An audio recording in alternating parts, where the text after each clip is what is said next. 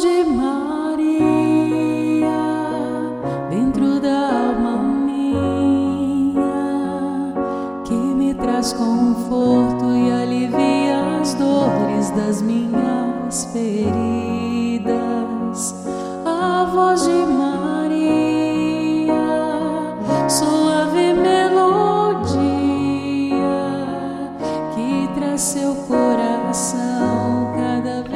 Olá, meu irmão, minha irmã, paz e bem. Convido que junto comigo, Padre Kleber Palhoque, recemos. Em nome do Pai, do Filho e do Espírito Santo. Amém. O evangelho que nós rezamos hoje é de Mateus capítulo 5, versículos 17 a 19. Naquele tempo disse Jesus aos seus discípulos: Não penseis que vim abolir a lei e os profetas. Não vim para abolir, mas para dar-lhes pleno cumprimento. Em verdade vos digo, antes que o céu e a terra deixem de existir, nenhuma só letra ou vírgula serão tirados da lei, sem que tudo se cumpra. Portanto, quem desobedecer a um só destes mandamentos, por menor que seja ensinar os outros a fazerem o mesmo, será considerado menor no reino dos céus. Porém, quem os praticar e ensinar será considerado grande no reino dos céus. Palavra da salvação. Glória a vós, Senhor.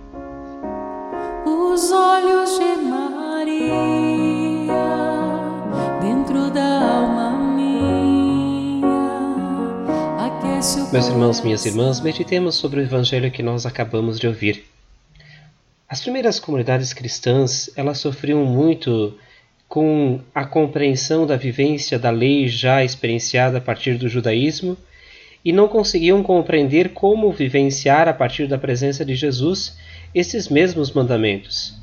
A dúvida que passava é se tudo aquilo que eles tinham como princípios deveriam continuar também a ser vivenciados a partir da presença do Senhor.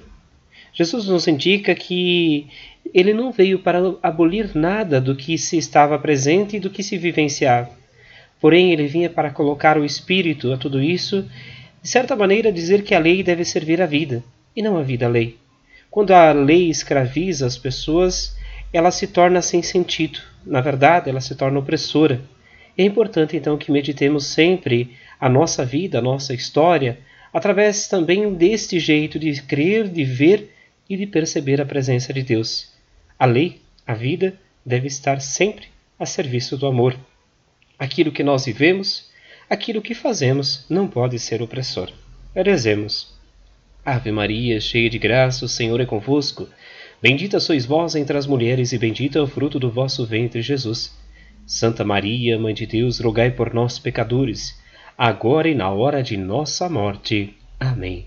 Que o Senhor nos abençoe, nos guarde e proteja, Ele que é Pai, Filho e Espírito Santo. Amém. Um grande e fraterno abraço, um ótimo dia, nos encontramos amanhã.